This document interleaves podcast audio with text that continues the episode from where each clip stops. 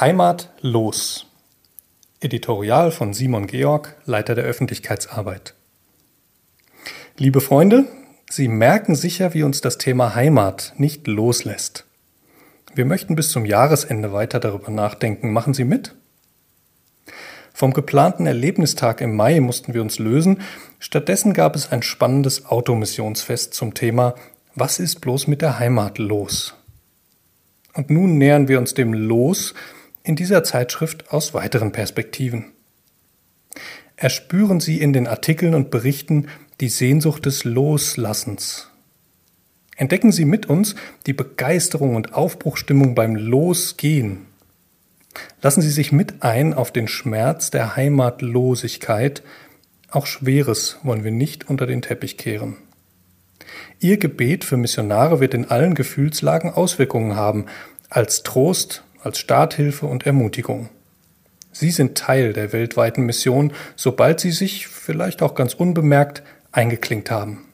Vielen Dank für Ihre Mitarbeit. Wir wünschen Ihnen viel Gewinn beim Lesen. Apropos Gewinn, lassen Sie uns gerne wissen, womit Sie in Ihrem Leben das große Los gezogen haben. Oder melden Sie sich, wenn Sie mit Jesus losziehen möchten. Wir hätten dafür ein paar Ideen. Auf die Plätze, Heimat, los. Gott segne Sie. Weltmission Corona. Zwölf Thesen und zwölf Hoffnungen von Günther Beck. Erstens. Mission geht weiter, bis der Herr Jesus wiederkommt. Markus 13, Vers 10. Allen Völkern muss zuerst das Evangelium verkündet werden. Das ganze 13. Kapitel des Markus-Evangeliums handelt von den letzten Dingen, dem Weltende, der Rückkehr des Herrn Jesus auf die Erde. Aber vorher, zuerst, muss die Botschaft von Jesus weitergegeben werden. Dieser Auftrag besteht zu allen Zeiten und unter allen Umständen, bei Religionsfreiheit, aber auch ohne diese. Die Formen der Verkündigung mögen sich radikal ändern, doch unser Grundauftrag bleibt derselbe. Da Sie diese Zeilen lesen oder hören, vermuten wir, Ihnen ist dieser Auftrag Gottes auch wichtig und für diese Verbundenheit danken wir Ihnen sehr. These 2. Wir brauchen Jesus nicht nur für die Seele, sondern für alles. Das Leid, das durch Corona-Präventionsmaßnahmen ausgelöst wird, ist unvorstellbar. Schon vor Corona war Hunger die häufigste Todesursache weltweit. Jährlich sterben neun Millionen Menschen pro Jahr durch Mangelernährung. Viele Menschen in anderen Ländern leben von der Hand in den Mund. Sie ernähren sich durch Dienstleistungen von Schuheputzen über Rikschafahren zu Fremdenführungen, die nur bei Durchführung bezahlt werden. Auch Betteln gehört zu diesen Einkommensarten. Durch Kontaktsperren fallen alle diese Einkünfte weg. Laut Vereinter Nationen betrifft das in Afrika die Hälfte aller Einkommen. Unsere Missionare haben sehr schnell reagiert und viele verteilen unabhängig von ihrem üblichen Auftrag Lebensmittelpakete. Die Unterscheidung zwischen sozialer und geistlicher Mission existierte schon immer nur in der Theorie. Nicht nur in Micha 6, Vers 8 werden Gerechtigkeit und Güte als Gottes Maßstab für unser Handeln bezeichnet. Der Mensch lebt nicht vom Brot allein, sondern von jedem Wort, das aus Gottes Mund kommt. Matthäus 4, Vers 4. Gottes Heil gilt dem ganzen Menschen in seinen leiblichen, sozialen und ewigen Bedürfnissen. Christliche Aktivitäten werden als nicht systemrelevant angesehen, wenn sie nur einen engen Bereich des Menschseins ansprechen. Wir wünschen uns, dass Christen in Notlagen eingreifen, ohne dass sich Nothilfe verselbstständigt oder zur Dauerlösung wird. Ressourcen der Menschen, denen wir helfen wollen, müssen erkannt und gefordert werden. These 3 Schuldfragen ändern nichts an unserem Auftrag. Sind die Präventionsmaßnahmen zu streng oder zu locker? Wo kommt das Virus her? Wer hat es verbreitet? Steckt ein heimliches internationales Komplott hinter dem allem? Für die meisten von uns ist es müßig, Antworten auf diese Fragen zu suchen. Die Frage, die wir uns stellen müssen, ist, Herr, was willst du von mir in dieser Situation? In den allermeisten Fällen wird Gottes Antwort lauten wie in These 1. Wir wissen, dass Gott der Herr der Geschichte bleibt. Unsere Aufgabe ist es, seinen Willen zu erkennen und zu tun. Wir wünschen uns, dass Christen weniger Zeit damit verbringen, den Scheinfragen der Welt nachzugehen, dass sie sich nicht von den Ängsten und Sorgen der Welt anstecken lassen, sondern im Gegenteil die Hoffnung des Evangeliums weitergeben. These 4. Internetgottesdienste verstärken die Tendenz zu christlicher Konsumhaltung. Es ist schön, dass wir nicht ganz auf Gottesdienste verzichten müssen. Viele Gemeinden haben sehr schnell über Internet oder Telefon Gottesdienste angeboten. Was dabei fehlt, ist die gegenseitige Ermutigung, das biblische Einander. Ich nenne nur ein paar Beispiele. Einer den anderen, 1. Thessalonicher 5, Vers 11, baut einander auf. Hebräer 10, Vers 24, einander anreizen zu guten Werken. 1. Petrus 4, Vers 8, dient einander. Galater 6, Vers 2, tragt einer des anderen Last und so weiter. Allein durch meine sichtbare Anwesenheit im Gottesdienst ermutige ich andere, die sehen, dass ich auch da bin. Statt persönlich dabei zu sein, schauen oder hören wir uns Gottesdienste an, die immer professioneller werden. Irgendwann besuchen wir dann nicht mehr die virtuellen Gottesdienste unserer Heimatgemeinden, weil wir merken, dass es andere gibt, die viel pfiffiger, kurzweiliger, tiefer oder was auch immer sind. Wir hören uns also immer bessere Gottesdienste an. Und dann? Wem dienen wir dadurch? Zahlen, wie viele Menschen sich welches YouTube-Video angesehen haben, mögen von flüchtigem Interesse sein. Das Wachstum des Reiches Gottes lässt sich daran nicht ablesen. Wir wünschen uns, dass Christen sich in Person treffen, wann immer und wo immer das möglich ist. Wenn das nicht geht, dann in Online-Gruppen, die klein genug sind, um echten Austausch zu ermöglichen. These 5. Große Versammlungen sind nur eine Form von Gemeinschaft. Abstandsvorgaben werden uns noch eine Weile begleiten. Auch große Gemeindesäle sind schnell voll, wenn man 1,5 bis 2 Meter Abstand halten soll oder 10 Quadratmeter pro Person einrechnen. Das ist nicht schlimm. Alle Verheißungen für christliche Gemeinschaft gelten ab zwei Personen. Wenn es mehr sind, können noch mehr Gaben zur Entfaltung kommen. Aber das Konzept ist nicht je mehr, desto besser, sondern je hingegebener, desto besser. Wir wünschen uns für jeden Christen einen Freund, mit dem er sich täglich kurz über sein geistliches Leben austauschen kann. Was hast du heute gelesen? Wofür bist du Gott dankbar? Für wen kannst du heute ein Segen sein und wie? Was macht dir Mühe? Wir wünschen uns Gruppen von Christen, die sich wöchentlich treffen, persönlich oder auf elektronischem Wege, um sich auf dem Weg mit Jesus zu ermutigen. These 6. Unterricht geht auch online. Vom regulären Schulunterricht bis hin zu spezialisierten Seminaren haben wir innerhalb von Monaten gelernt, dezentral zu lehren und zu lernen. Muss das aufhören? Häufig kehren Missionare zurück, weil die Schulbildung ihrer Kinder im Einsatzland trotz der segensreichen Arbeit der deutschen Fernschule schwierig ist. Auch wenn sie diese Zeiten in Deutschland zu ihrer eigenen Fortbildung nutzen, könnte Fernunterricht flexiblere Modelle erlauben. Wir wünschen uns christliche Schulen in Deutschland, die auch dezentrale Klassen und Mischformen anbieten, die einen flexiblen Wechsel von Präsenzunterricht auf Online und umgekehrt ermöglichen. These 7 Neue Missionare findet man in Gemeinden. Mit hohem Aufwand und Kosten stellen Missionen ihre Arbeit auf christlichen Konferenzen vor. Dort werden Menschen, die offen sind für Gottes Führung, persönlich auf seinen weltweiten Auftrag angesprochen. Ohne solche Konferenzen gibt es dennoch Offenheit für Gottes Führung und für persönliche Herausforderung. Missionen könnten einzelne Christen motivieren und schulen, den Missionsbefehl in ihren Netzwerken zu verbreiten. Wir wünschen uns, dass Gemeinden und Gruppen von Christen wie in These 5 ihre Berufung zur Mission erkennen und Berufungen aussprechen. These 8. Sogenannte Tracking-Apps erfordern natürliche Kontakte zur Evangelisation. Corona-Tracking-Apps sind in einigen Ländern schon Pflicht. Erhält eine Regierung Zugriff auf diese Daten, kann sie Bewegungs- und Begegnungsprofile der Bürger erstellen. In einem christenfeindlichen System können sie verwendet werden, um die Wege von Christen und ihre Kontakte mit anderen Menschen nachzuverfolgen. Wenn also geistlicher Dienst in einem Land ohnehin verboten oder eingeschränkt ist, werden Begegnungen, die aus rein evangelistischem Anliegen entstehen, unmöglich oder gefährlich.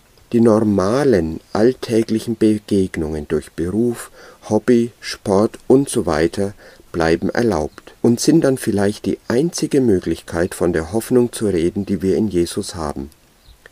Die Zeit, bis es soweit ist, dürfen wir nutzen, um dies einzuüben. Die Anzahl an Berufsmissionaren mag schrumpfen, die an Zeugen für Jesus aber nicht. Als Missionswerk müssen wir das missionarische Potenzial von Christen fördern, die nicht im Hauptberuf Missionare sind. Wir wünschen uns, dass Christen weltweit lernen, die Hoffnung Jesu im Rahmen der natürlichen Kontakte, die sie durch ihre weltlichen Berufe haben, weiterzugeben. These 9. Flugreisen werden kritischer gesehen. Während der strengen Zeit der Corona-Krise hat die Natur aufgeatmet. Dieser positive Effekt hat die Skepsis vor allem junger Menschen verstärkt, ob wir immer überall hin fliegen müssen. Gleichzeitig haben wir gelernt, dass wir vieles mit offensichtlichen Abstrichen ohne physische Präsenz erledigen können. Wir werden immer noch in die meisten Einsatzländer fliegen, um dort zu leben, zu kurzen Konferenzen aber nicht unbedingt. Wir wünschen uns gerade im Kurzzeitbereich mehr Einsatzmöglichkeiten, die auch ohne Flüge interkulturelle Missionserfahrung ermöglichen. Dazu gehören Leben und Arbeiten in ethnisch geprägten Stadtteilen in Europa, aber auch Sprach- und Kulturstudien in Ländern wie der Türkei oder Nordafrika, die man mit Bahn, Bus und Fähre erreichen kann. These 10 Finanzielle Einbrüche erlauben die Rückkehr zu biblischen Prinzipien. Dass Geld keine Probleme löst, wissen wir schon lange. Ebenso, dass Mission nicht oder nicht mehr von reich zu arm geht, sondern viel häufiger umgekehrt. Die Corona-Krise hat das noch stärker verdeutlicht. Das Gebet erhält einen neuen Stellenwert, wenn wir nicht weiter wissen. Schon jetzt sehen wir weltweit eine Zunahme von Gebetsinitiativen. Ebenso sollten wir noch stärker als bisher einheimische Missionsbewegungen wahrnehmen und von ihnen lernen, wie man auch ohne viel Geld die frohe Botschaft weitertragen kann. In der Regel geht das einher mit außerordentlicher Hingabe und Leidensbereitschaft. Wir wünschen uns genau das, dass wir wohlstandsgewohnten oder wohlstandsverwöhnten Christen wieder mit neuer Hingabe nach dem Willen Jesu fragen und ihm folgen, auch ohne vielfältige materielle Absicherungen. Not lehrt beten, sagt man, und es kann nur heilsam sein für uns wieder ganz bewusst von Gott zu erwarten, dass er unsere Bedürfnisse stillt. These 11 Ein fremdenfeindliches Umfeld erfordert Versöhnung. Mit der Ausbreitung des Coronavirus beobachten wir wachsende Fremdenfeindlichkeit. Zunächst wurden bei uns Asiaten unter Generalverdacht gestellt, das Virus zu verbreiten. In einigen afrikanischen Ländern wuchs das Misstrauen zu Weißen. Angst führt oft zu Abschottung Fremden gegenüber und zu Kleinstaaten oder Stammesdenken Plötzlich werden alte Feindbilder reaktiviert und neue physische wie mentale Grenzen entstehen. Wie können Christen angesichts dieser Barrieren die gute Nachricht von Jesus weitergeben? Wir wünschen uns Jesus-Nachfolger, die bereit sind, die Grenzen der Vorurteile zu überwinden und die versöhnende Kraft des Evangeliums zu veranschaulichen, indem sie jeden Menschen als ein von Gott geliebtes Geschöpf und ihren Nächsten behandeln, den sie lieben, wie sich selbst. These 12 ist Ihre These, lieber Hörer. Gibt es etwas, das Sie ergänzen möchten? Sie machen ja auch Ihre Beobachtungen und denken betend nach. Wir wünschen uns, dass wir gemeinsam dem Auftrag Jesu, die frohe Botschaft bis an die Enden der Welt zu tragen, nachkommen, wie immer sich die äußeren Umstände gestalten mögen. Nigeria. Ich war ja noch so jung. Naimi Lippert, Facheinsatz. Direkt nach meiner Ausbildung zur Hebamme führte Gott mich über die DMG nach Kano, eine Millionenstadt im Norden Nigerias wo ich einige Monate in einer kleinen Geburtsklinik mitgearbeitet habe. Sie hatten 20 Jahre keine ausländische Hebamme mehr. Es galt also erstmal ihr Vertrauen zu gewinnen. Dabei erlebte ich meinen medizinischen Kulturschock. Vieles, was bei uns als Grundlage gilt, war dort unbekannt. Die meisten meiner Kollegen waren Health Worker mit einer eher allgemeinen Ausbildung. Es war eine Geduldsprobe, manchmal fast ein Gewissenskonflikt, auf den richtigen Moment zu warten, wenn es ums Weitergeben von Fachwissen ging. Es gab so viel, was für die Gesundheit von Mutter und Kind wichtig gewesen wäre. Zum Beispiel überprüften sie die Herztöne des Kindes unter der Geburt nur extrem selten. Und sie kontrollierten eine Plazenta nach der Geburt nie auf Vollständigkeit. Ich musste lernen, loszulassen, die Frauen und Kinder in Gottes Hände zu legen und ihm zu vertrauen. Es war aber auch eindrucksvoll, wie er mich gebrauchte, beispielsweise nach einem Notfall. Es war eine dramatische Situation im Kreissaal. Nach der Geburt des Köpfchens blieb die Schulter des Kindes am Schambein der Mutter hängen, so dass das Baby nicht geboren werden konnte. In so einem Fall ist es wichtig, zuerst die Schulter gelöst zu bekommen und zu drehen, so dass das Baby kommen kann, bevor man Druck oder Zug ausübt. Ich versuchte es, aber selbst der hinzugerufene Arzt brauchte zehn Minuten, um das Kind zu entwickeln. Trotz Reanimationsversuchen bekamen wir dieses Kleine nicht wieder. Es starb. Nach dem tragischen Erlebnis fragte ich die Geburtshelferinnen, ob ich ihnen erklären darf, was das Problem war. Sie waren einverstanden und holten alle zusammen. Mit Bildern, meinem Modellbecken und Modellbaby erklärte ich ihnen das Geschehen.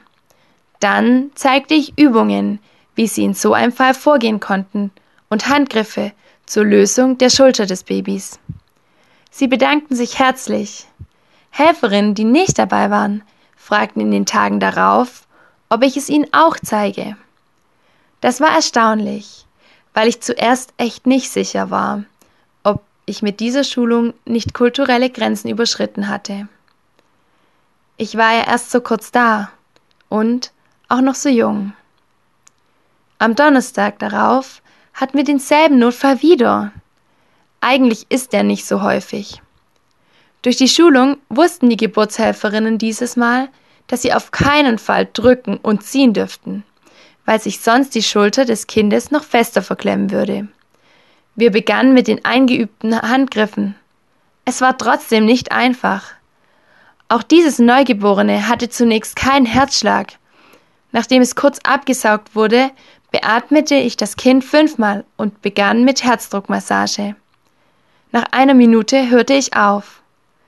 Und das Herz schlug von selbst weiter. Während sich das Neugeborene erholte, dankte ich Gott von ganzem Herzen. Er hatte dem Mädchen das Leben gerettet. Dass ich gelernt hatte, Gott zu vertrauen, wurde noch wichtig, als ich wegen der Corona-Krise vorzeitig meinen Einsatz abbrechen musste. Schweren Herzens ließ ich Kano und die liebgewonnenen Menschen zurück, mit der Gewissheit, dass Gott sich weiter um sie kümmert, wo es mir nicht mehr möglich ist. Möglicherweise kehre ich ja eines Tages zurück. Habe ich doch meine Ausbildung gemacht, um vielleicht im Ausland zu arbeiten. Südafrika. Sein Geist verbindet dich mit Menschen. Von Johanna Duber. Ich war zwölf, als mich das erste Mal die Frage beschäftigte, wer gibt mir Heimat? Meine Familie hatte entschieden, umzuziehen. Ich sollte alles zurücklassen. Freunde, Schule, mein Zuhause. Eines beschäftigte mich besonders, dass ich später als Erwachsene nicht in mein Elternhaus würde zurückkehren können. Meine Kinder würden nie mein Zimmer sehen oder in dem Garten spielen und auf die Bäume klettern, die ich mit meinen Geschwistern unsicher gemacht hatte. Damals gelang es mir, über den Verlust hinwegzukommen, weil ich erkannt habe, Heimat ist, wo ich liebe und geliebt werde. Nach der Schule war ich sieben Monate im Freiwilligendienst in Südafrika. Ich kannte keine Menschenseele dort und niemand verstand meine Muttersprache. Die ersten Wochen fühlte ich mich unglaublich einsam und heimatlos. Das sorgte für zwei Dinge. Zum einen war ich offener als je zuvor für die Menschen um mich herum. Zum anderen verbrachte ich mehr Zeit denn je mit Gott, mit Bibellesen und Beten. Ich arbeitete in einem Dorf für Pflegekinder mit. Eine Familie lud mich zum Gottesdienst und Mittagessen ein.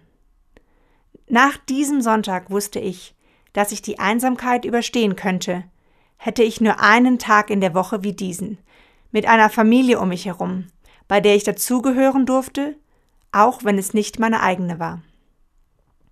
Die afrikanische Familie, in die ich hineinwachsen durfte, hatte ihre eigenen Schwierigkeiten, Verluste und Dramen. Ich lernte, dass Heimat bedeutet, mitzulieben, mitzulachen, mitzustreiten und in schweren Momenten mitzubeten und mitzuweinen. Nach meiner Ausbildung und ersten Berufserfahrungen als Jugendreferentin und Erzieherin reiste ich um die Welt, um Gott zu fragen, wo er mir Heimat geben will. Ich besuchte elf Länder, blieb unterschiedlich lang, manchmal eher als Touristin, manchmal tief verwoben mit Land und Leuten. Eine meiner größten Sorgen vorher war Einsamkeit. Gott wusste das und sprach mir durch eine freundliche schottische Dame zu, dass sein Geist mich bereits mit anderen Menschen verbunden habe. Zunächst dachte ich, das bedeutet, Gott habe mir Menschen ausgesucht, die ich treffen würde. Später merkte ich, dass er es anders gemeint hatte. Nämlich, dass wir Christen weltweit tatsächlich spürbar Heimat teilen, weil wir zu Gottes Familie gehören. So betrat ich in Australien zum Beispiel eine Gemeinde und fühlte mich sofort zu Hause und umsorgt. 2017 traf ich die Wahl, mich von Gott senden zu lassen. Los nach Südafrika. Schon als 19-Jährige hatte er mir Leidenschaft und Liebe geschenkt für das schöne Land am Kap, eine wundervolle neue Heimat. Mittlerweile geben mir Umzüge nicht nur das Gefühl, loslassen zu müssen. Sie sind die Chance, eine neue Heimat zu gewinnen, immer im Blick auf die größere himmlische Heimat. In meiner frischen Ehe wird mir gerade bewusst, dass Heimat auch heißt, zu 100 Prozent du selbst sein zu können. Mit allem, was zu dir gehört, all deinen Facetten, als Ganzes geliebt zu werden. Ähnlich ist es mit unserer himmlischen Heimat, wo wir ganz und gar sein können, wer wir sind. Aber noch tiefer, wo wir endlich neu geboren, sein werden, wie Gott sich uns von Anfang an erdacht hat. Das Leben ist eine Reise, in der es immer wieder losgeht, bis wir endlich heimkommen zu Gott. In der Zwischenzeit möchte ich ein Ja finden zu der Heimat, in die Gott mich jeweils stellt. Und ich möchte Heimat sein für Menschen auf der Durchreise, für Geschwister in Christus und jene ohne Familie. Wollen auch Sie jemandem ein Stück Heimat anbieten? Ecuador. Christliches Radio für die Enkelkinder von Sigrid und Horst Rosiak. Liebe Zuhörer, kennen Sie das Zitat Der ist kein Narr, der hingibt, was er nicht behalten kann, um zu gewinnen, was er nicht verlieren kann. In unserer Radioarbeit erleben wir jeden Tag ein Stück Missionsgeschichte mit. Am 28. April beispielsweise ist im ecuadorianischen Regenwald Großvater Menkaye Nkedi, Prediger und Kirchenältester, verstorben. Man schätzt, dass er 90 Jahre alt war, ein wahrhaft biblisches Alter aus Sicht der indigenen Bevölkerung. Früher wurden die Leute in seinem Stamm nie so alt. Viele Männer sind schon jung von den anderen Kriegern ermordet worden. Blutrache stand auf der Tagesordnung. Ja, damals. Jim Elliot, der Verfasser des am Anfang genannten Zitats, war 1952 als 25-jähriger Missionar nach Ecuador gekommen. Gemeinsam mit vier Nordamerikanern wollte er dem Volk der Waoranis, die von Äquatorianern damals abschätzig Aukas, gleichbedeutend Barbaren, Mörder genannt wurden, den Glauben an Jesus Christus verkündigen. Die Waoranis galten als kontaktscheu und feindselig. Sie hatten bereits einige Versuche der Kontaktaufnahme abgelehnt und etliche Menschen umgebracht. Um das Vertrauen der Waoranis zu gewinnen, überflogen Elliot und seine Kollegen mit einem Kleinflugzeug das Gebiet. Ihr Flieger war gelb gestrichen, hieß im Volksmund Holzbiene und ein Nachbau der Maschine ist heutzutage als Wahrzeichen der Kleinstadt Shell Mera im Dschungelrandgebiet ausgestellt. Bei seinen Überflügen warf Elliot Geschenke ab und versuchte über Lautsprecher Nachrichten in der Stammessprache weiterzugeben. Im Januar 1956 landeten sie auf einem Strand am Kurarai-Fluss. Es kam zu Begegnungen mit Waoranis, doch das Ganze endete in einer Katastrophe. Jim Elliot und seine vier Freunde wurden von den Waoranis ermordet. Ein Anführer der Mörder war Menkaye, der später zum Glauben fand. Millionen Menschen weltweit nahmen Anteil am Schicksal der Missionare und ihrer Familien im Dschungel Ecuadors und verfolgten gespannt die Berichterstattung über die Suche nach den Männern, bis ihre Leichen von Speeren durchbohrt gefunden wurden. Was in den Medien seinerzeit als blutige, sinnlose Tragödie bezeichnet wurde, war der Anfang einer Segensgeschichte für das Volk der Waoranis. Unfassbares geschah. Die Witwe von Jim Elliot, Elizabeth, zog mit ihrer Tochter Valerie in den Stamm, um unter den Mördern ihres Mannes zu leben. Auch die Schwester des Piloten, Rachel Saint. Nach ihrem Tod 1994 baten die Waoranis Steve Saint, den Sohn des Piloten, zu ihnen zu ziehen. Mehr und mehr Waoranis öffneten sich für das Evangelium und entschieden sich für Jesus. Mit der Zeit wollten sie nicht mehr von Missionaren abhängig sein, sondern eine eigene Gemeinde mit Waorani-Predigern aufbauen. Heute gibt es diese selbstständigen Waorani-Gemeinden. Menkaye war einer ihrer Leiter. Durch ihn sind viele seiner Stammesleute zum Glauben gekommen. Seit 20 Jahren strahlen wir christliche Radiosendungen in ihrer Sprache aus – die Programme der Andenstimme werden von vielen Wauranis gerne gehört. Bitte beten Sie für unsere Wauranis, ihre Gemeinden und unsere Radiosendungen, dass noch viele dadurch Jesus kennenlernen. Kanada. Wer losgeht, findet den Weg. Von unserem neuen Missionar Theophil Meyer. Es war Nacht. Das Haus meiner Nachbarn brannte lichterloh und eine Person starb in den Flammen. Schlagartig erkannte ich, dass im Leben von uns Menschen von einem Tag auf den anderen alles anders sein kann. So viele Menschen sterben jeden Tag, ohne Christus zu kennen. Sie gehen ewig verloren. Für mich, der ich mit christlichen Eltern aufgewachsen bin, war es lange vollkommen unverständlich, warum die Menschen nicht glauben. Ich wünsche mir so sehr, dass jeder Rettung findet. Deshalb werde ich Missionar. Wohin es geht, war lange nicht klar. Manchmal muss man einfach losgehen, um herauszufinden, wo Gott einen haben möchte. Meine Kindheit und Jugend. Mit meiner Schwester besuchte ich die Kinderkirche in Thieringen. Später ging es dann über die Jungschar in den Teen- und Jugendkreis in die Süddeutsche Gemeinschaft. Je älter ich wurde, desto mehr realisierte ich, dass es nicht die Norm ist, mit Jesus zu leben.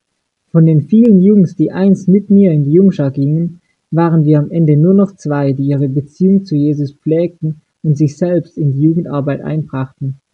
Nach dem Brand im Nachbarhaus beschloss ich, meinen Urlaub für einen kurzen Einsatz in Afrika zu verwenden, weil ich praktisch erleben wollte, was Mission bedeutet. Suche in anderen Ländern. Gottes Plan überraschte mich. Ich landete nicht in Afrika, sondern im kommunistischen Nordkorea.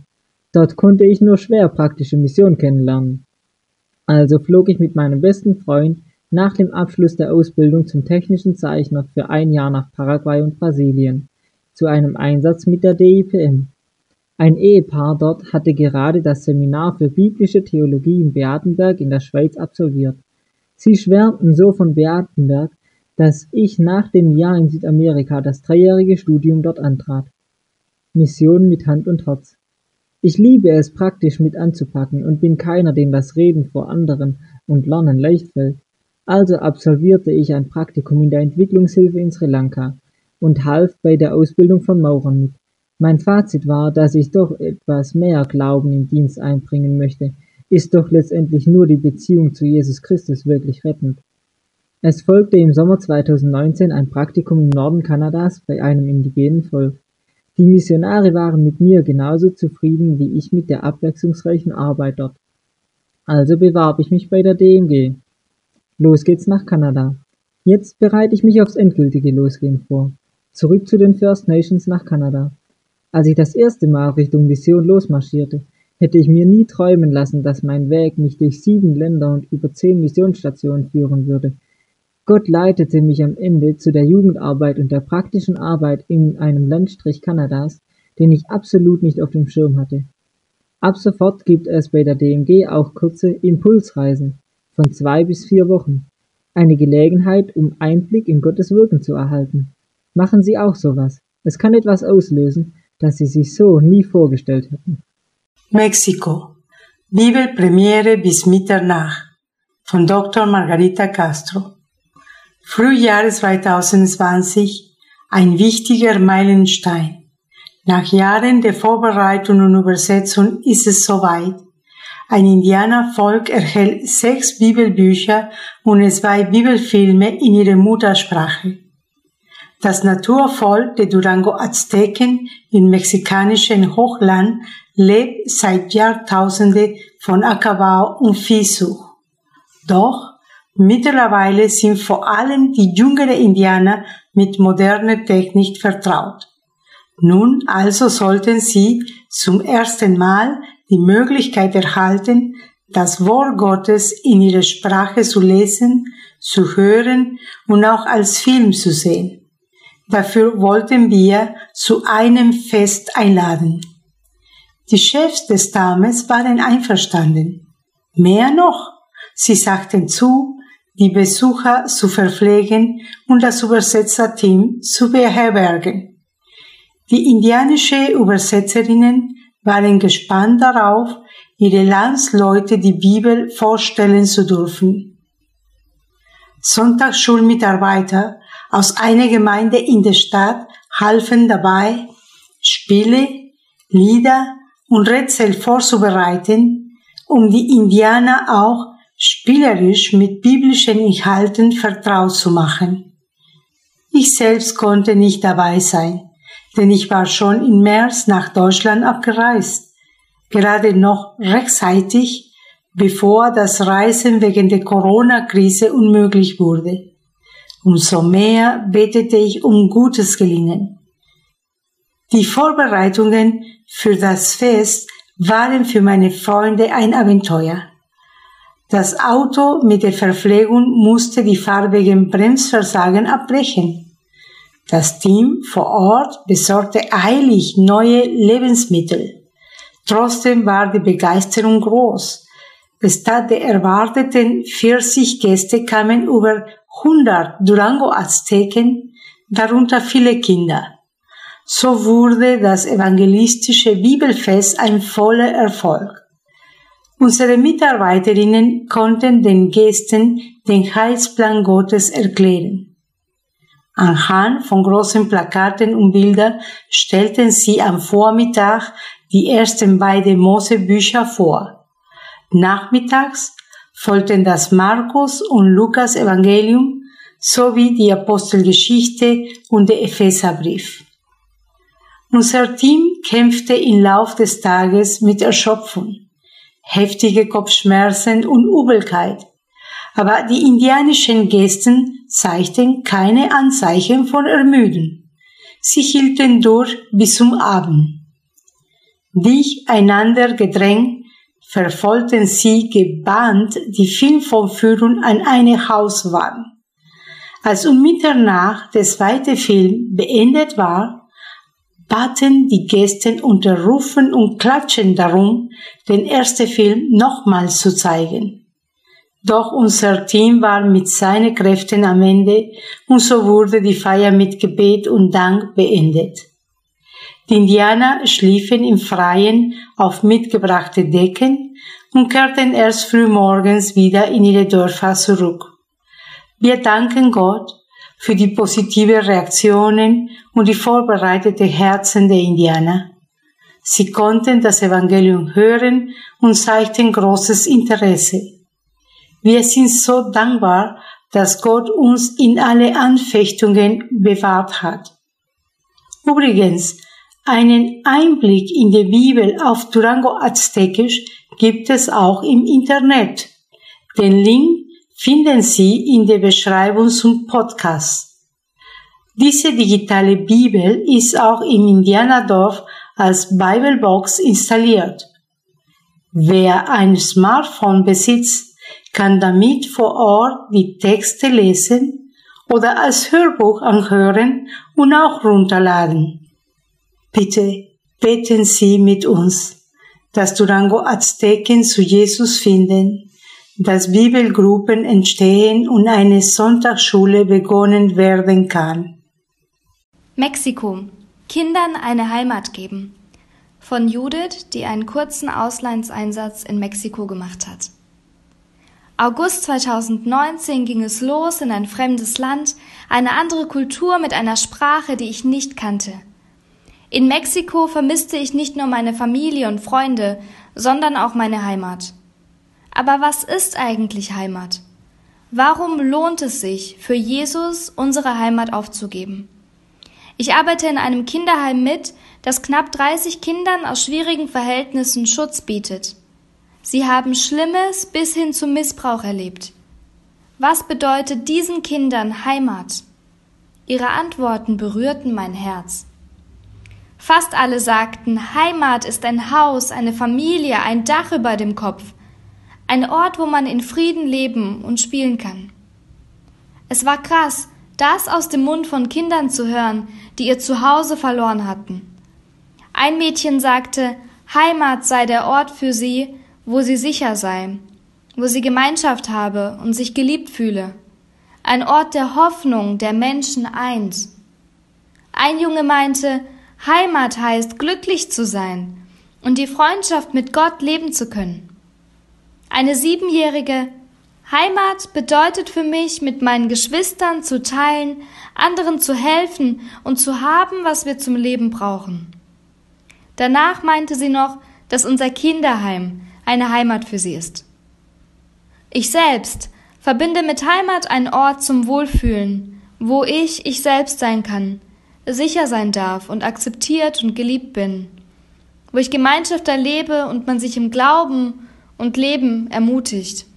Deshalb gehören zur Heimat für mich meine Gemeinde, mein Dorf, meine Jugendgruppe und die vertraute Umgebung. Trotzdem hat es sich gelohnt, den Einsatz in Mexiko zu machen. Ich durfte Gott und den Kindern dienen und ihn auf neue Weise kennenlernen. Es ist wertvoll, seine Liebe und Gnade an die Kinder im Heim weiterzugeben und hautnah mitzuerleben, wie es Herzen heilt. Wer für Jesus Christus seine Heimat verlässt, lernt die Welt kennen, die Vielfalt der Schöpfung, Menschen, Kulturen, Lebensweisen und Werte. Im Kinderheim traf ich auf Christen, die an Jesus glauben wie ich, auch wenn sie das manchmal anders zeigten. Das eint uns, trotz der Unterschiede. Ich staune über Gottes Größe und Vielfalt. Mein Einsatz in Mexiko hat mir auch bewusst gemacht, wie sehr ich als Europäerin beschenkt bin. Etwas zu vermissen, was alltäglich war, zeigt, wie viel du hast. Und ich habe gelernt, dass Heimat nicht alles ist. Wichtiger ist das Geborgensein in Gott, wie ich es auch unseren Heimkindern vermitteln durfte. Er versorgt dich und weiß, was du brauchst. Er begleitet dich auf Schritt und Tritt und lässt dich nie allein. Also, los! Mit dieser Ausgabe verabschieden sich Elke und Theo Volland, die nach 27 erfüllten Jahren bei der DMG zum Kinderwerk Lima nach Heidenheim wechseln. Ihr seid spitze! Lieber Theo, gern würde ich das E in deinem Namen als E hoch drei schreiben, weil mich an dir deine drei E am meisten beeindrucken. Das erste E ist für deine Elke, der Ruhepunkt an deiner Seite. Als Kollegin im Team schätzen wir Elke wegen ihrer stets freundlichen, besonnenen Art, Hilfsbereitschaft und Effizienz. Und der Segen, der durch ihre liebevoll gestalteten Kinderblätter in viele Familien kam, ist nicht messbar. Das zweite E steht für dich als Evangelist. Wenn du schreibst, geht es dir darum, gute Nachricht weiterzugeben. Den Wölfen nachzuheulen ist nicht dein Ding, sondern du suchst aus Nachrichten das aus, was deinen Lesern nützt. Und natürlich geht es dir bei allen guten Nachrichten zunächst um die gute Nachricht von Jesus, bei dem, was du schreibst und was du lebst. Ob es deine Leser sind oder Menschen, die Jesus dir zufällig über den Weg schickt, du möchtest, dass sie die gute Nachricht der Freiheit in Jesus Christus kennenlernen. Nicht nur um den Hals trägst du ein Kreuz, sondern auch auf deinen Lippen und in deinem Herzen. E wie Enthusiasmus, ein anderes deiner Markenzeichen. Man findet häufig mal Leute, die sich für etwas begeistern, aber dass du nach 27 Jahren bei der letzten Ausgabe deiner DMG informiert mit derselben Begeisterung arbeitest wie bei deiner ersten, ist außergewöhnlich. Druck ist auch nur eines deiner Medien. Von Anfang an warst du beim Aufbau und folgenden Umbauten unserer Website dabei, bedienst souverän Facebook, Instagram und vieles mehr. Wir danken euch für 27 Jahre, in denen ihr das öffentliche Gesicht der DMG wesentlich geprägt habt und wünschen euch, dass ihr das Jesus-Virus weitertragt und noch viele Menschen damit ansteckt. Euer Günther. Heimat, los. Leitartikel von Theo Volland, Chefredakteur. Der Herr selbst geht vor dir her, er steht dir bei und verlässt dich nicht, immer hält er zu dir. Hab keine Angst und lass dich von niemandem einschüchtern. Diese Worte stammen aus 5. Mose 31, Vers 8 in der Bibel. Wie verabschiedet man sich nach 27 Jahren von seinen Lesern? Mit einem Leitartikel? Mit einem Wort, das Zukunft weist? Die DMG ist unsere Familie und Heimat. In der Missionszentrale sind unsere Kinder groß geworden zwischen viel Natur, Spiel, Spaß, Gemeinschaft, Lobpreis und Gutem aus der Bibel. Meine liebe Elke und ich, wir hatten in der DMG wunderbare Aufgaben mit großer Freiheit, bei denen uns jeden Tag interessante Menschen begegnet sind. Das hat mich zum fröhlichsten Mitarbeiter überhaupt gemacht. Mein Lachen ist sprichwörtlich. Die Lebensfreude, das ist mein Dank an Jesus Christus für all das Gute, was er uns auf dem Buchenauhof in der DMG-Zentrale über die Jahre geschenkt hat. Nun gilt es, Heimat loszulassen. Wir haben hier keine bleibende Stadt, heißt in Hebräer 13,14 in der Bibel. Der gute Hirte will, dass wir weiterziehen und wir folgen seiner Stimme. Also, los! Gott beauftragt. Wie wir heute haben auch Josua, Kaleb und zehn ihrer mutigsten Männer in der Bibel einen neuen Auftrag. Auskundschaften, wie ihr Volk das Land Kanaan einnehmen kann. Ihre Geschichte lesen wir in 4. Mose 13. Es ist eigentlich eine wunderbare Aufgabe. Haben Sie doch das 100% Versprechen Gottes auf Erfolg mit dem Marschgepäck. Gott hatte geschworen, dass er ihnen das Land schenkt und dort Milch und Honig fließen. Sachlich betrachtet sollte auch die Eroberung kein Problem darstellen für ihr riesiges Volk von der Zahl wie die Menge der Sterne am Himmel heißt in 5. Mose 1. Sie ziehen los. Zurück zu uns Vollands. Wie Jesus uns mit Anfang 50 nochmal neu berufen hat, im ersten Moment hat er uns überrumpelt, lief doch alles wie am Schnürchen, Pressearbeit, Archiv, Redaktion von Zeitschrift, Web und Kinderheft. Besonders schön fanden wir die Team- und Glaubensgemeinschaft in der DMG. Dazu die Flüchtlingshilfe in meiner Freizeit. Im Bibelkreis unserer Gemeinde für Flüchtlinge und Deutsche haben wir noch im Februar mit bis zu 20 Leuten aus aller Welt das Johannesevangelium diskutiert. Warum also losziehen? Es ist eine Frage der Berufung. Mitte 2019 rief Albrecht Lächele bei mir im Büro an. Ein Freund, man könnte auch biblisch gesehen sagen, ein Ältester aus unserer Heimat. Als wir jung waren, war er Vikar und Pfarrer in unseren beiden Dörfern auf der Alp. Nachdenklich sagte er am Telefon, Theo, ich bin Vorsitzender des Kinderwerks Lima, wir suchen jemanden für die Leitung. Seit ich dafür bete, geht mir einfach dein Gesicht nicht mehr aus dem Kopf. Zweifel kommen. Josua, Kaleb und die Zehn durchstreifen den Süden des verheißenen Landes. Es ist Erntezeit. Gott erfüllt sein Versprechen vor ihren Augen. Die Landschaft quillt über von Frucht. Sie sammeln Reben, Granatäpfel und Feigen. Anders als draußen in der Wüste ist hier alles grün und schön. Wären da nicht die Söhne Anaks, die Anakiter? In 4. und 5. Mose wird dieses Volk bei Hebron mit urzeitlichen Nephilim verglichen den schier unbesiegbaren Nachkommen einer Kreuzung aus Engelswesen und Menschenfrauen. Das steht in 1. Mose 6, Vers 4. Die altgriechische Septuaginta-Bibel bezeichnet sie als Gigantes. Hilfe, Riesen! Wie sollte das Volk Israel sie besiegen? Keine Chance, oder? Als ich über meine Neuberufung nachdachte, war meine erste Reaktion ähnlich. Ich? Unmöglich, oder? Die Aufgabe schien riesig und ich mini klein. Selten waren mir meine Grenzen und Fehler so bewusst wie in diesem Moment.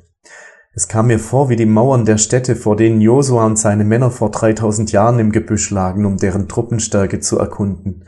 Uneinnehmbar, nicht machbar, oder? Ich dachte weder an Gott und seine Kraft, noch daran, was ich selbst kann und an Glauben und Erfahrung mitbringe. Gott schenkt Zeichen. Ein paar Tage später brachte uns ein anderer Freund aus unserem Heimat-Christusbund endgültig aus der Fassung, als er sagte, ich habe geträumt, dass ihr nach Hause zurückkehrt. Dazu muss man wissen, vom Kinderwerk in Heidenheim sind es nur 40 Kilometer bis in Elkes Heimatdorf. Gott schenkte klare Zeichen. Obwohl keiner wusste, was uns beschäftigte, bekamen wir Bibelworte und Ermutigungen von allen Seiten. Selbst die DMG-Veranstaltungen sprachen plötzlich ganz direkt zu uns. Da hieß es, wenn Gott dich ruft, sag ja, oder du brauchst eine Berufung, um zu bleiben, nicht um zu gehen. Meinte Gott doch uns? Beladen mit Obst und Gemüse kehren die zwölf Männer zu ihrem Volk in die Wüste zurück. Wie unterschiedlich ihre Berichte ausfallen. Josua und Kaleb schildern blühende Weinberge, Gärten, Vieh und die reifen Felder. Ihre Kollegen beschreiben noch zitternd die Riesen, uneinnehmbaren Städte und Mauern. Auf wen würde ihr Volk hören? Auf die Wir schaffen es Nichte? Auf die Zauderer? Die lasst uns alles hinschmeißer? Schon murmeln die ersten los, nach Ägypten zurück, in die falsche Richtung. Ängsten begegnen. Es war Abend. Ich ging spazieren und betete über meiner Berufung. Eigentlich war klar, was richtig war. Gott hatte gesprochen. Fragen packten mich am Kragen. Wäre die neue Aufgabe zu groß? Meinte Gott das ernst? Die Tage zuvor hatte ich vierte und fünfte Mose gelesen. Mir kamen Josua, Kaleb und die zehn Männer in den Sinn. Wer wäre ich in ihrer Geschichte? Josua und Kaleb, die Gott vertrauen, die dem Volk Mut machen und bereit sind? Oder die zehn, die nur auf sich und die Hindernisse sehen? Es ist tragisch, wie es mit Israel weitergeht, weil das Volk nicht Gott vertraut. Sie werden Jahrzehnte in die Wüste zurückgeworfen. Machen wir es anders, liebe Leser. Wenn Gott ruft, ziehen wir los. Raus aus der Heimat, aus unserem Alltag, rein ins Abenteuer. Josua und Kaleb wussten, was für ein Gigant Gott ist. Er kann. Als ich das bei meinem Gebetsspaziergang dachte, hüpfte mein Herz über die Mauer. Ich will sein wie Josua und Kaleb, nicht wie die Zehn, dachte ich. Ich traue mich, nicht weil ich mir traue, sondern weil ich Gott traue. Eine Aufforderung taucht nämlich im vierten und fünften Buch Mose ständig auf. Jetzt habt doch keine Angst, euer Gott geht vor euch her. Dieser Satz prägt seither mein Leben. Heimat loslassen. Josua und Kaleb entscheiden sich bewusst gegen die Angst und für Gott vertrauen. Sie dürfen die Früchte ihres Glaubens ernten, wenn auch 40 Jahre später. Letztendlich ziehen sie los, durch den Jordan ins heilige Land. Gott ist wie versprochen mit ihnen.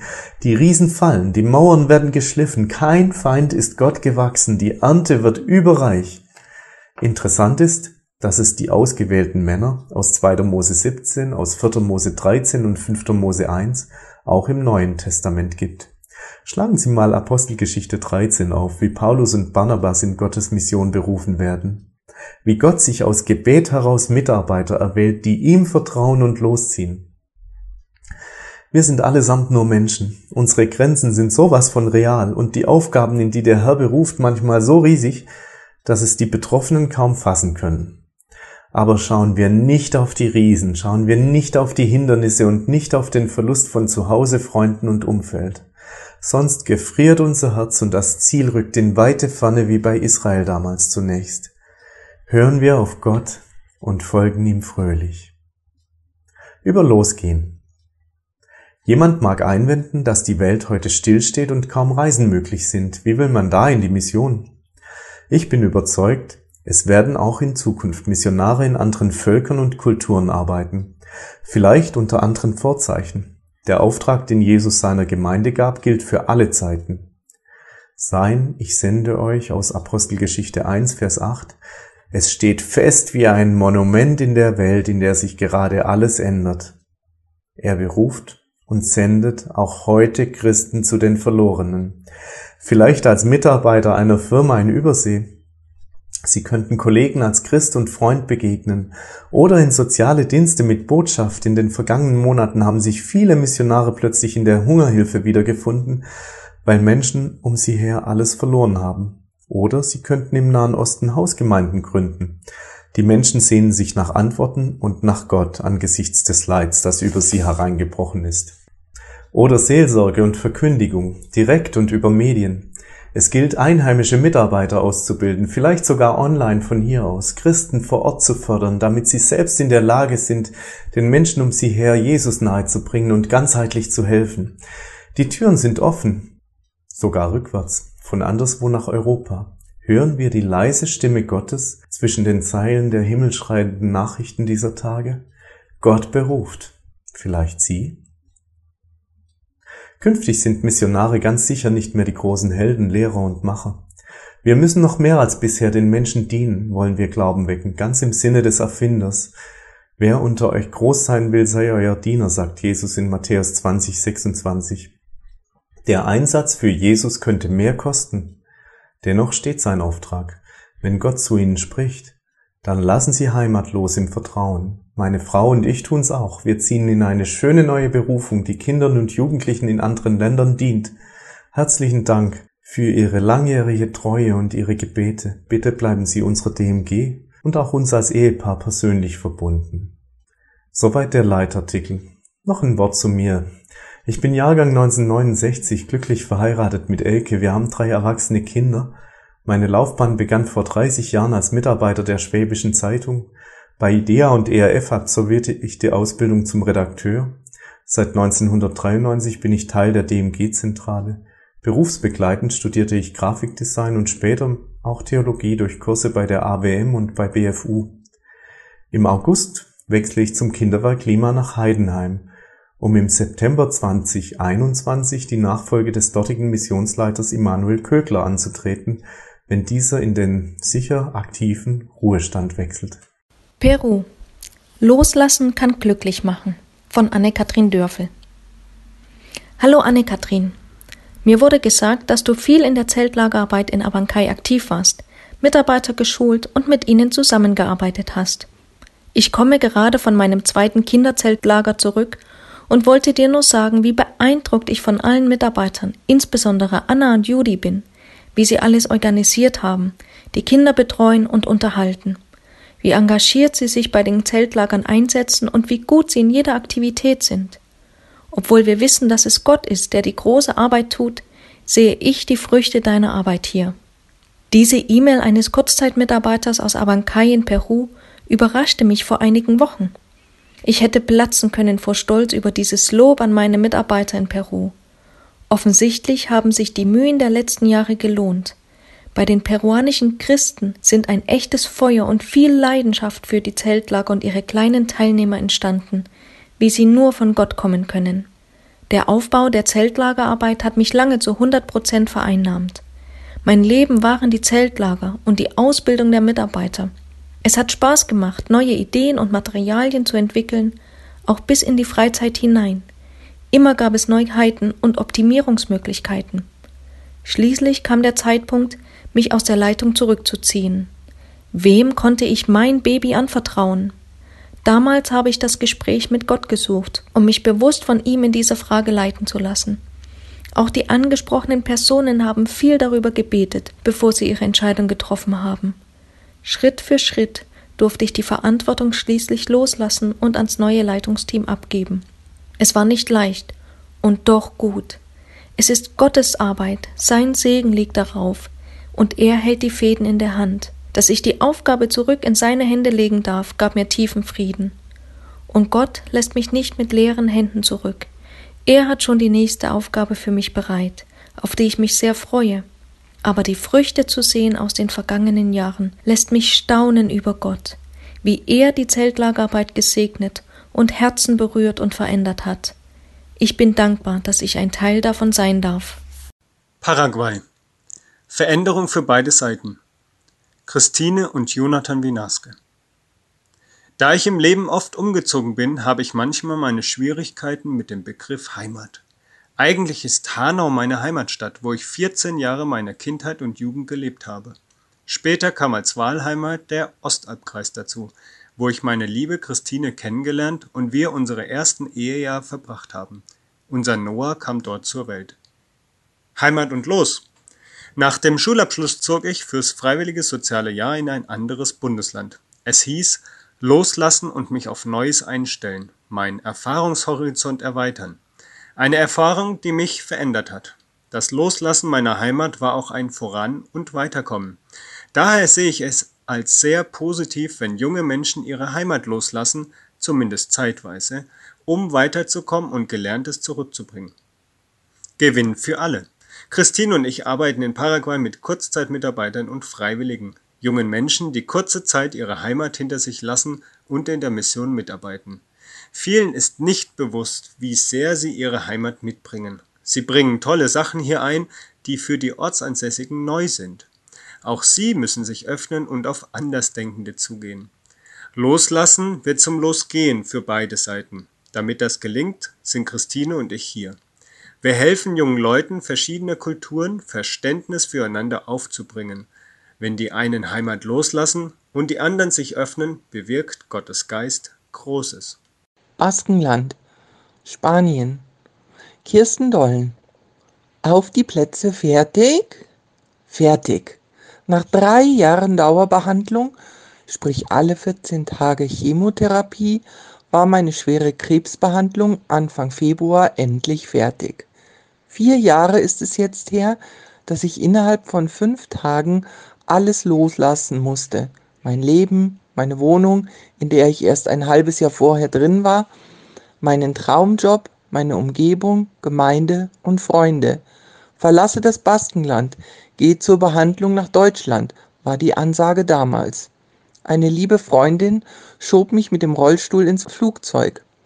Es folgten acht mega harte Monate, in denen ich dem Tod mehr als nur nahe war und Jesus noch viel näher. Immer wieder hieß es loslassen. Ich konnte nichts mehr selbst, noch nicht einmal Socken anziehen. Aus eigener Kraft ging wirklich gar nichts mehr. Gut, dass mir eine Freundin im Baskenland zum Abschied gesagt hatte, raube anderen nicht den Segen, den sie empfangen, indem sie dir dienen. Nimm Hilfe an. Ein weiser Rat, den ich beherzige und anderen weitergebe. Sei ein Segensermöglicher. Es waren vier Jahre Auszeit, ein kompletter Term, Einsatzzeit eines Missionars. Der Krebs ist vorläufig gestoppt. Was sagt der Herr jetzt? Sei stille und erkenne, dass ich Gott bin. Psalm 46, Vers 11. Was sagen Freunde? Genial, wie unser Herr hilft. Hier im Allgäu gibt's eine Menge zu tun. Was sagt meine Seele? Im Allgäu zu sein ist ein Gottesgeschenk, aber im Herzen ruft das Baskenland immer lauter. Jetzt heißt es, fertig, los. Es geht zurück ins Baskenland. zu den Basken mit ihrer ganz eigenen Sprache, Kultur und Tradition, in meine frühere Heimat, wo ich noch viele rege Kontakte habe, dahin, wo mein Herz schlägt. Als Sprachlehrerin werde ich nicht mehr arbeiten können, aber ich habe eine Zusatzschulung zur christlichen Familientherapeutin in Spanisch absolviert. Dafür gibt es einen großen Bedarf in Spanien, besonders heute durch die Corona-Krise. Den Schwerpunkt meiner künftigen Arbeit sehe ich in der Begleitung einzelner Menschen, damit Basken in Jesus die Heimat für ihre Seele finden und im Gebet. Der Herr hat mir das große Los in meinem Leben mit seiner Liebe für die Basken geschenkt, die er mir ins Herz gepflanzt hat. Ab Oktober bin ich im Reisedienst unterwegs, um Christen in Deutschland mit ins Boot zu nehmen. Ich freue mich über Ihre Einladung. Ihre in den Startlöchern stehende Kirsten. Deutschland. Begegnung im Seniorenheim. Von Stefanie Stege aus Hamburg. Seit einem Jahr besuche ich Herrn S., einen 85-jährigen Senior im Altenheim. Wegen einer Krankheit sind ihm beide Beine abgenommen worden. Seine Hände versteifen auch immer mehr, so dass er kaum noch etwas selbst machen kann. Er hat noch einen bösartigen Keim und darf keine größeren Ausflüge machen, weil es seine Gesundheit gefährdet. Herr S. lebt wie in einem Gefängnis. Er hat ein fotografisches Gedächtnis. Immer wieder erzählt er von den Reisen mit seiner Frau, seiner Arbeit auf einer Müllverbrennungsanlage, von der Seefahrt und dem Krieg. Er war neun, als die Bomben auf Hamburg-Wilhelmsburg fielen. Seine Mutter floh mit ihm und seinen kleinen Geschwistern in einen Röhrenbunker, der von den Bombeneinschlägen schwer erschüttert wurde. Als sie herauskamen, mussten sie über Leichen steigen. Überall war Blut. Ihre Wohnung wurde ausgebombt. Sie wohnten im Winter in einer Wellblechhütte, in der Eiszapfen von der Decke hingen. Als Zehnjähriger musste er die ganze Familie versorgen. Auf dem Güterbahnhof stahl er Kohle und Lebensmittel, damit sie überlebten. Eine Zeit flohen sie aus der Stadt, um sicherer zu sein. Endlose Geschichten, jedes Mal, wenn ich ihn besuche. Er trägt so viel Heimatlosigkeit in seinem Herzen. Mein Sozialarbeitergehirn sagt mir, dass dieser Mann schwer traumatisiert ist durch den Krieg. Ich habe Mitleid und wünsche ihm inneren Frieden. Wenn ich komme, sagt Herr S., dass er zu viel denkt eigentlich erträgt er sein Leben nicht mehr und würde am liebsten morgens nicht mehr aufwachen. Er wirkt gequält, ja, depressiv. Die Begegnung mit ihm erinnert mich an meine Freunde aus anderen Ländern. Viele von ihnen könnten auch solche Geschichten erzählen. Oder die vielen, die heute irgendwo zwischen Syrien, Afghanistan, Irak oder sonst wo auf dem Weg sind in der Hoffnung, einen friedvolleren Ort für sich und ihre Familien zu finden. Was brauchen diese Menschen? Essen? Trinken? eine Unterkunft, eine Aufenthaltserlaubnis? Herr S. liebt meine Besuche und bittet mich immer wieder zu kommen. Er braucht jemanden, dem er erzählen kann. Wenn ich gehe, geht es ihm besser, dann erstrahlt ein Lächeln auf seinem Gesicht. Das ist schön. Ich wünschte mir, dass er langfristig Frieden findet, mit seiner Vergangenheit und mit Gott. Dass Jesus ihm trotz aller Verletzungen inneren Frieden schenkt. Ruhe könnte in sein Herz einkehren und eine Zuversicht, dass nach dem irdischen Leben etwas Großartiges auf ihn wartet. Jesus sagt, Frieden lasse ich euch, meinen Frieden gebe ich euch. Nicht gebe ich euch, wie die Welt gibt. Euer Herz erschrecke nicht und fürchte sich nicht.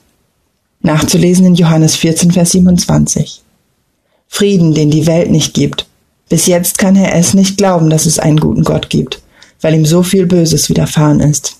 Aber ich weiß, dass Gott ihn liebt und ihm gerne Frieden geben möchte.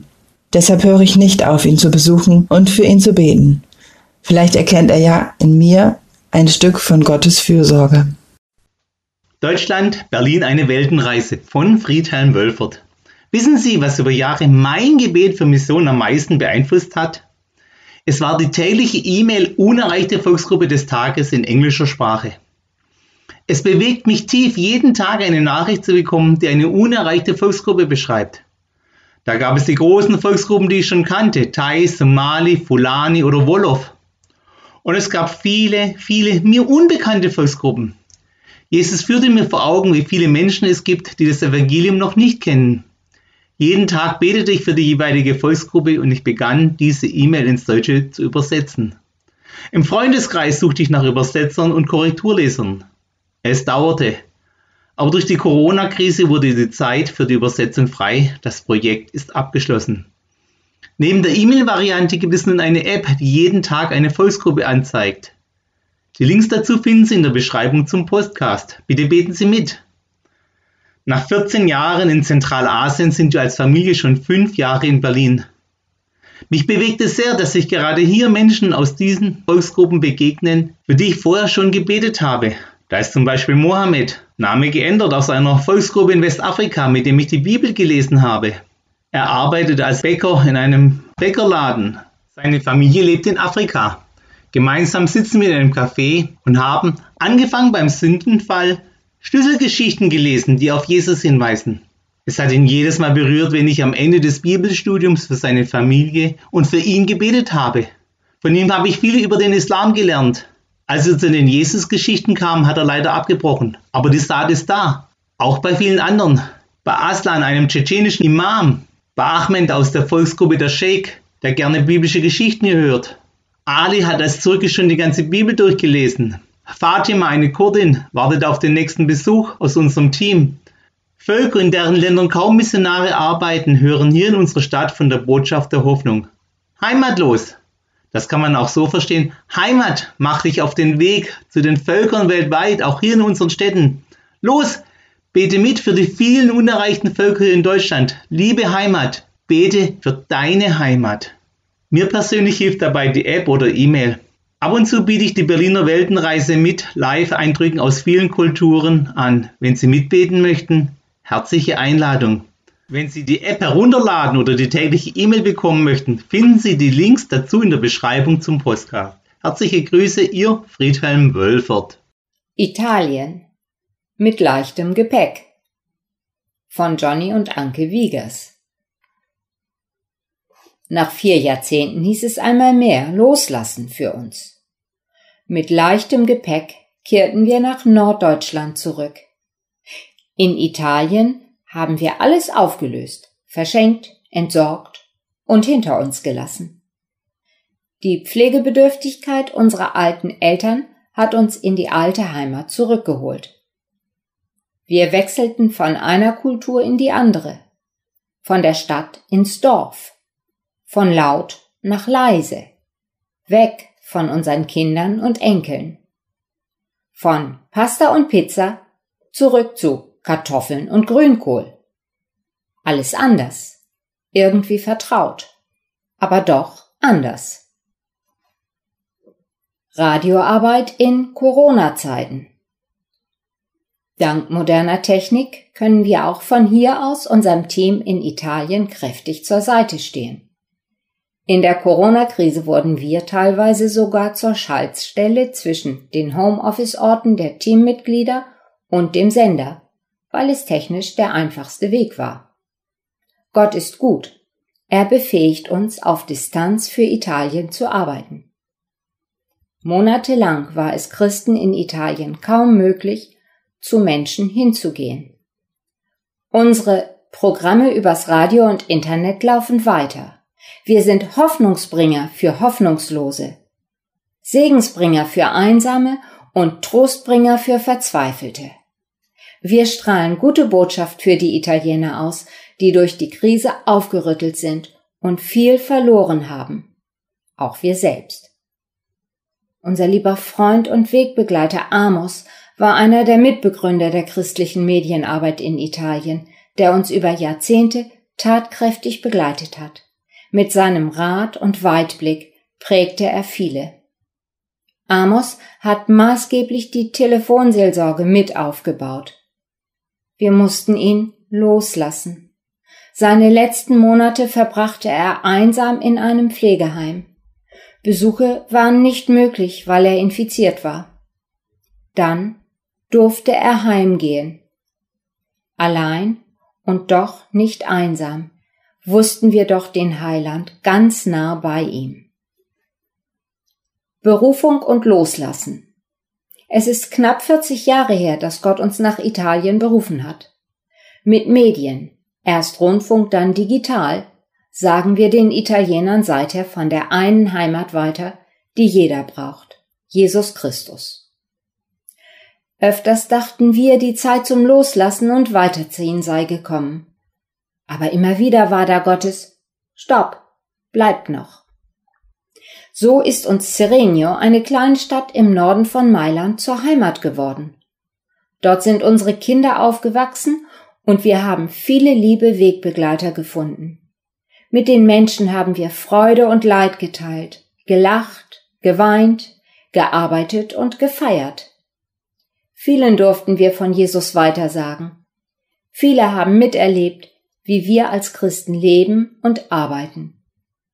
Schlussendlich war es doch an der Zeit, das Liebgewordene wieder loszulassen. Abgeben und übergeben an unsere Nachfolger war ein segensreicher, wertvoller Schritt. Wir kamen mit leichtem Gepäck, aber wir haben einen Riesenkoffer voller wertvoller Erfahrungen, was wir über die Jahrzehnte mit Gott erlebten. Menschen, die wir begleiten, ermutigen und einige sogar zu Jesus führen durften. Situationen, in denen wir Gottes Nähe erfahren haben, genauso wie Momente der Einsamkeit und Trauer. In allem haben wir immer Gottes Treue und Versorgen erlebt. Das hat uns reich gemacht. Auch ihr, die vielen, die für uns beten und uns finanziell tragen, seid überaus wertvoll für uns. Ganz herzlichen Dank für alles. Wir sind Ulrike und Tichomir Vekic und arbeiten in Nordkroatien. Das große Los in meinem Leben. In meiner Jugend war das Tagebuch des Pioniermissionars Jim Elliot ein wichtiger Anstoß, in die Mission zu gehen. Er versuchte, zu den Auka-Indianern zu gelangen und wurde mit vier jungen Missionarskollegen ermordet. Elliots Motto war, menschliche Sicherheiten loszulassen, um Jesus zu verkündigen. Als Missionarin habe ich entdeckt, dass er recht hatte. Auf das Jesuswort in Markus 10 ist wirklich Verlass. Jeder, der sein Haus, seine Geschwister, Eltern, Kinder oder Besitz zurücklässt, um mir zu folgen und die rettende Botschaft von Gott weiterzusagen, wird schon hier auf dieser Erde alles hundertfach zurückerhalten. Häuser, Geschwister, Mütter, Kinder und Besitz. Das Loslassen eigener Pläne und falscher Vorstellungen ist ständig ein Thema für Jesus Nachfolger und für mich als Missionarsfrau. Aber es lohnt sich. In der Zeit von Corona müssen wir das alle einüben. So vieles war geplant diesen Sommer, so vieles müssen wir lassen. Es ist enttäuschend. Und doch kann auch da Gewinn entstehen, wenn wir es Gott überlassen. Schon als ich vor 22 Jahren als DMG-Mitarbeiterin nach Kroatien gezogen bin, war das mit Loslassen verbunden. Manche Verluste sind mir erst mit den Jahren bewusst geworden. Der Verlust der deutschen Kultur mit ihren vielen Angeboten und Möglichkeiten, der Verlust von Zugehörigkeit, die Sicherheit der gewohnten Sprache, ein Verlust an Selbstständigkeit, weil ich mich bis heute im kroatischen Gesundheits- und Rechtssystem nur unsicher bewege. Die Trauer, dass wir über die Jahre an vielen Familienanlässen nicht dabei sein konnten. Unsere bisher sechs Umzüge in Kroatien und ebenso viele Deutschlandaufenthalte kosteten Kraft. All das gehört zum Loslassen. Aber es wurde mir zum Gewinn. Über die Jahre gewann ich Lebens- und Glaubenserfahrungen und eine kroatische Familie. Nach fünf Jahren lernte ich meinen Ehemann Tichomir kennen wir heirateten und bekamen zwei wunderbare Kinder. Was für ein Lohn! Eigene Vorstellungen loslassen und dabei gewinnen, lernte ich besonders 2010, als sich Tichomir von Gott in die Medienarbeit geführt sah. Für mich hieß es, meine Gemeindearbeit in Zagreb zurückzulassen. Ich hatte nicht gleich mein Ja dazu, doch Gott öffnete Tichomir so viele Türen bei kroatischen Fernsehsendern. Es war offensichtlich, dass der Wechsel sein Wille war. Heute sprechen unsere christlichen Sendungen, die er aus dem Deutschen und Englischen ins Kroatische übersetzt, tausende Kroaten an. Heute, in der Krise, rufen noch viel mehr Zuschauer als sonst aus dem ganzen Land an, mit denen Tichomir über den Glauben sprechen kann. Er schickt ihnen christliche Literatur zu und vermittelt sie an Gemeinden in ihrer Nähe. Ich durfte die Frühstückstreffen für Frauen in unserer Gegend mit aufbauen. Nun bin ich am Fragen und Beten, welche neue Aufgabe Gott für mich hat. Wir sind jetzt zehn Jahre hier in Nordkroatien. Beziehungen und Freundschaften sind gewachsen. Ebenso vertieften sich viele Freundschaften mit unseren deutschen Freunden über die Jahre. Ein Geschenk Gottes, das unser Leben absolut bereichert. Das ganz große Los in meinem Leben ist auf jeden Fall der König Jesus selbst. Er kennt mich wie kein anderer. Er liebt und versteht mich und führt mein Leben zu einem guten Ziel. Danke, Jesus, wie du mein Leben bereicherst. Übrigens, wir sind über den Sommer in Deutschland und sehr gespannt, was an Besuchen, Kontakten und Veranstaltungen möglich wird. Wir vertrauen auf Gottes Fürsorge. Danke für alle Gebete. Rumänien, weil Gott durch uns Leben verändert. Von Ulla Huckrefe. Warum gehen Sie weg? Warum wollen Sie nach Rumänien? Weil ich schon lange dorthin möchte, um Kindern zu helfen. Viele Kinder in Rumänien haben nicht so viel zu essen wie wir hier in Deutschland. So ungefähr verliefen die Gespräche bei meiner Abschiedsfeier und in den letzten Tagen beim Kindertreff Botnang.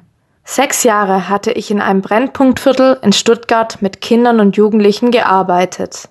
Wir waren wie eine kleine Familie, bunt gemischt aus verschiedenen Nationen. Meine Kids sind mir sehr ans Herz gewachsen. Den Kindertreff zu verlassen war ein schwerer Schritt für mich. Zu meinem Abschied habe ich viele selbstgemalte Bilder und gebastelte Geschenke bekommen. Auch die Kinder meinten zu meiner Überraschung, Ey, Frau Huckrefe, ich werde Sie echt vermissen. Sie haben mein Leben verändert. Ich staunte. Sie haben mein Leben verändert? Ja, genauso soll es sein. Das war mein Ziel. Einen Unterschied machen. Als Christen sind wir aufgerufen, Liebe, Wertschätzung und Hoffnung weiterzugeben um Menschen positiv zu prägen. In Rumänien möchte ich dasselbe tun. Der Wunsch, in die Mission zu gehen, kam schon mit acht Jahren in mir auf, obwohl ich in meinem nichtchristlichen Elternhaus nicht viel von Jesus gehört hatte. Dafür in der Kinderkirche in Jungschar. Ich sehe es als Gottes Führung an, dass ich schon als Kind Gottes Liebe kennenlernen durfte. So kam es, dass ich seit einem Kindermissionsfest davon überzeugt war, Missionarin zu werden. Vor zehn Jahren hat Jesus mir den Wunsch aufs Herz gelegt, nach Osteuropa zu ziehen und mit Sinti und Roma-Kindern und Jugendlichen zu arbeiten. Als ich das erste Mal dort war, habe ich direkt eine tiefe Verbindung mit dem Land und den Menschen wahrgenommen. Ich hatte den Eindruck, Jesus möchte, dass ich ihm in Rumänien diene und die Familien unterstützen sollte. Und nun ist es soweit. Bald geht es los. Neben der Vorfreude herrscht natürlich auch etwas Unbehagen in mir. Ich muss viel loslassen für diesen Schritt. Meinen Job, meine Sicherheit, Heimat, Familie, Freunde und meine Gemeinde. Das kann einem Angst machen. Doch ich musste in meinem Leben schon immer wieder geliebte Menschen und schöne Orte lassen. Das Leben besteht aus Loslassen. Alle Sorgen werft auf ihn, denn er sorgt für euch. Dieser Bibelvers aus 1. Petrus 5, Vers 7 gibt mir immer wieder neue Kraft und Zuversicht, wenn ich mal wieder am Zweifeln und Sorgen bin. Auch wenn ich viele Dinge loslassen muss, um Gottes Ruf nach Rumänien zu folgen, weiß ich, dass er mein Herz tröstet und mir jeden Tag gibt, was ich brauche, weil er für uns sorgt. Was für einen wunderbaren Vater wir doch haben. Deutschland, wo du lebst, ist nicht Senegal. Von Tom Auer. Heimatlos. Da muss ich erstmal überlegen. Was ist eigentlich Heimat? Ich war mehrere Jahre als Missionarskind in einer Schule im Senegal. Ich bin sicher, das war meine Heimat. Freunde, Wohnung, Schule. Ich kannte Menschen und die Gegend. Vor knapp drei Jahren kamen wir als Familie zurück nach Deutschland.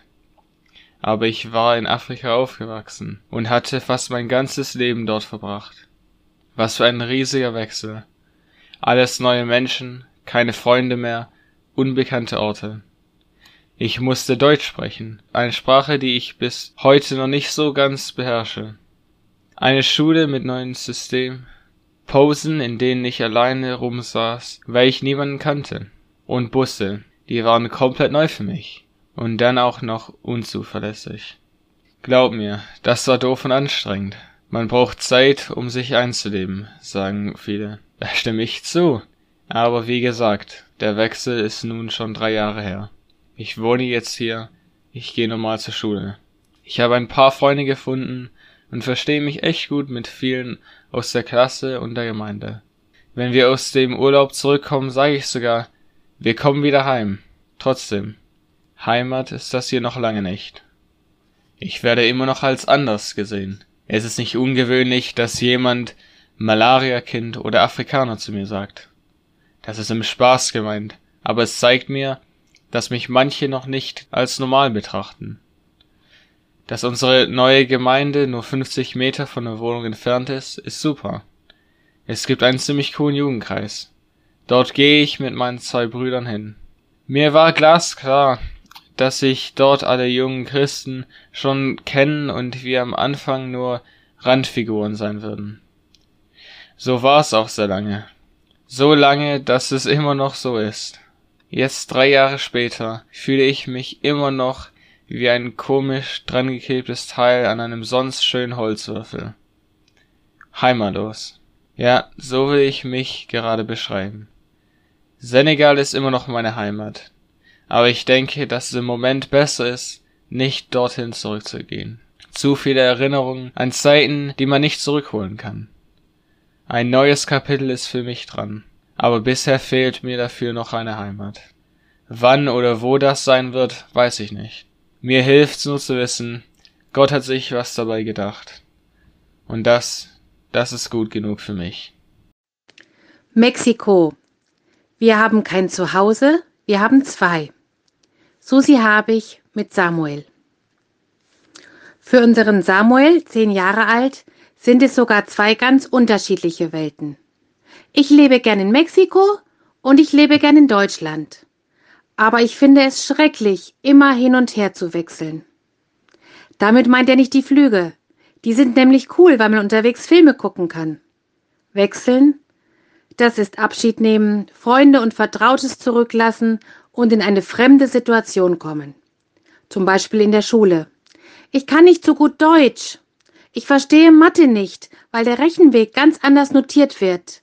Es gibt ganz andere Fächer als in Mexiko.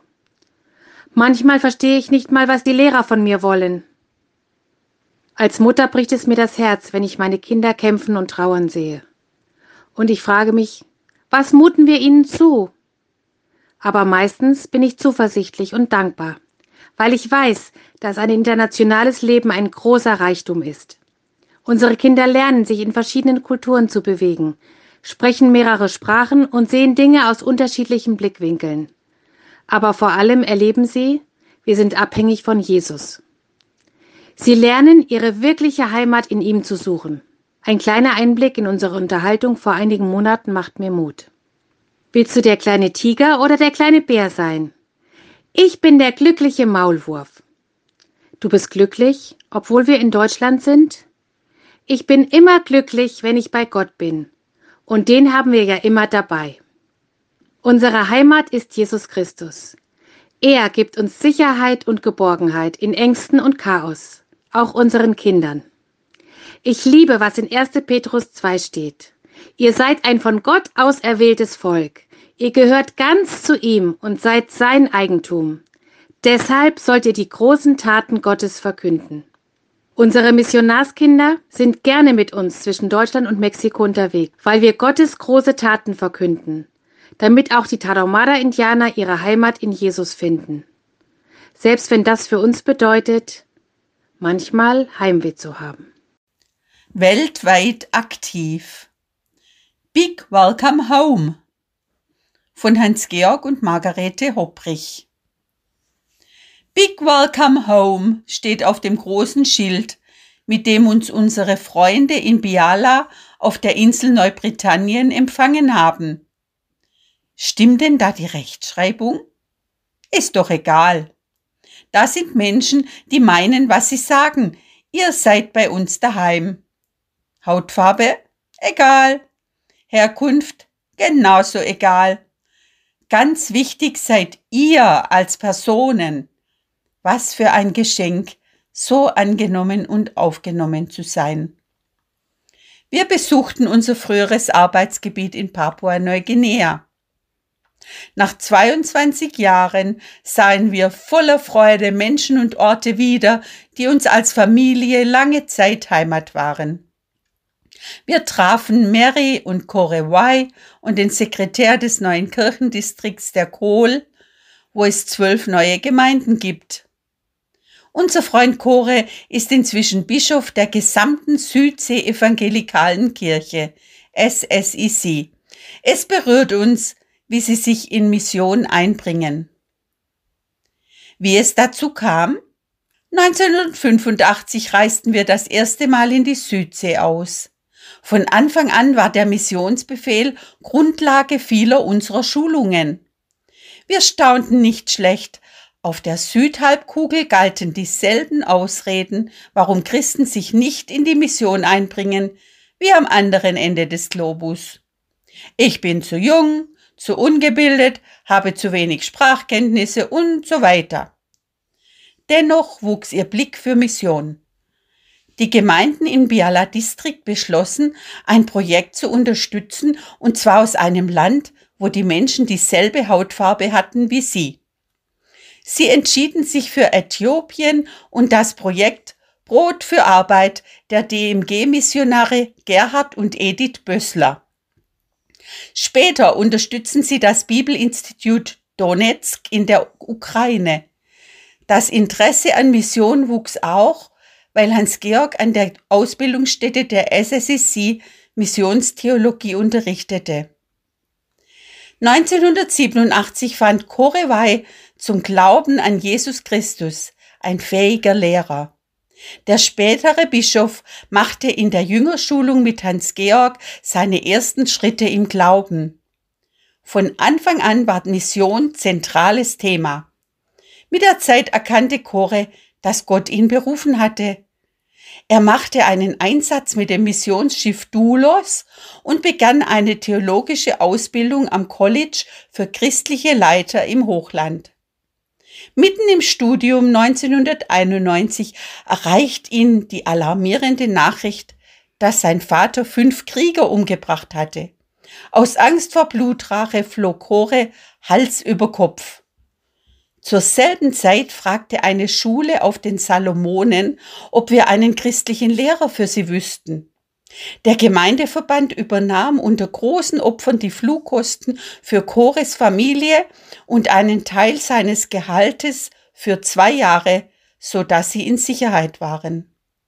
Zur selben Zeit später erarbeitete der Superintendent der Inselgemeinden mit Hans Georg die ersten Missionsstatuten des Gemeindeverbands. In der Generalversammlung gründeten sie ein Missionskomitee. Kurz bevor wir uns von Papua-Neuguinea verabschiedeten, fand die erste einwöchige Missionskonferenz der Inselregion statt, mit überwältigender Resonanz. Viele Gemeinden und Kirchenverbände beteiligen sich mit Liedern, Anspielen und Berichten. Mission zog Kreise. Während wir 1998 nach Österreich zogen, flog Korre inzwischen Superintendent der Inselgemeinden, nach Afrika, um Einsatzplätze für künftige neuguinesische Missionare zu sondieren. Wir sind überwältigt, wie Gott am anderen Ende der Welt seine Geschichte schreibt. Mission wurde zur Leidenschaft der Christen in der Südsee. Davon haben sie uns bei unserem Besuch erneut überzeugt.